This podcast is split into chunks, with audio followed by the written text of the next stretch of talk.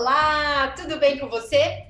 Hoje vamos falar sobre sete erros no atendimento que você, sua equipe, sua empresa não pode mais cometer de jeito nenhum, tá bom? Vamos lá. O erro número um é achar que está fazendo um favor ao atender o cliente.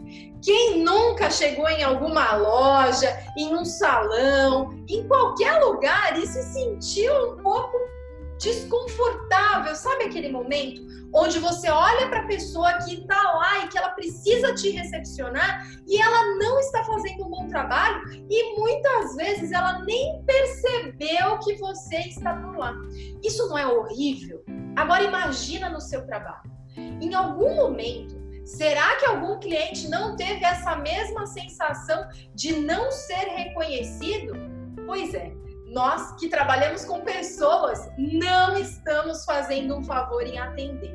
E atender bem é uma obrigação de todos nós que trabalhamos com pessoas, não é mesmo? Vamos lá. O segundo erro. É muito comum que algumas contratações, às vezes precisa contratar alguém muito rápido para assumir um cargo, e a gente coloque pessoas despreparadas para atender o cliente. Despreparadas. Pronto. Atender o nosso cliente. E aí a pessoa ela não entende exatamente os processos que precisam ser cumpridos, ela não entende exatamente o que ela precisa fazer, e aí ela fica igual uma barata tonta. Isso tudo porque ela não teve direcionamento. E lembra assim de uma coisa muito importante, tá? Direcionar a pessoa quando ela vai fazer um atendimento presencial, de balcão, é importante que você é, faça aquele teatro como se fosse um cliente de fato conversando com ela. Assim, mesmo que ela precise atuar de uma forma muito rápida, ela já vai saber o passo básico de como agir. É muito ruim estar no lugar do cliente com alguém que não sabe exatamente o que está fazendo ali na hora de atender. Então, pensa nisso porque é muito importante, tá? A terceira coisa é padrão. Noara, como assim? Padrão é algo ruim no atendimento? As respostas padronizadas, robotizadas, onde todo mundo recebe o mesmo tipo de resposta, seja de forma online, que é mais comum de acontecer, seja na forma presencial. É preciso, gente, pessoalizar, falar de pessoa para pessoa, porque fica aquela coisa muito louca do tipo, ah, estaremos te atendendo em breve. Não. Oi, fulano, tudo bem? Olha só, o nosso horário de funcionamento é de tal hora até tal hora. Durante esse período de ausência, coloca aqui seu recado que amanhã cedinho eu retorno a sua mensagem. É claro, já dando uma dica aqui, que nos horários onde você não tem o um atendimento é, de pessoa para pessoa, você pode sim usar recursos tecnológicos através de robôs e escrever textos tão incríveis que a pessoa quase não percebe que está conversando com um robô. Mas essa é uma dica para um outro vídeo. Então, aquele padrão de resposta, onde a pessoa percebe assim, foi uma resposta feita para todo mundo, que não se aplica a ela, é muito ruim. Então, pensa nisso em relação a, aos atendimentos. Aí tem o número 4. Gente, olha só. Acontece em alguns casos insatisfação. Acontece em alguns casos é, do atendente, né, a pessoa que está lá para recepcionar ou para vender, ela está insatisfeita com alguma coisa em relação à empresa. E às vezes ela fala até mal da empresa perto de um cliente que ela está atendendo. Olha que maluquice isso! Pois é, isso não pode acontecer. Você, profissional, se estiver com alguma demanda com a empresa, você precisa procurar o seu líder, conversar e se estiver insatisfeito de fato, procura outro lugar para que você trabalhe feliz. Mas uma das coisas assim que é muito ruim no atendimento e pode fazer o seu cliente nunca mais voltar é ouvir as pessoas é, insatisfeitas com o próprio tra trabalho a ponto de deixar transparecer isso para os clientes.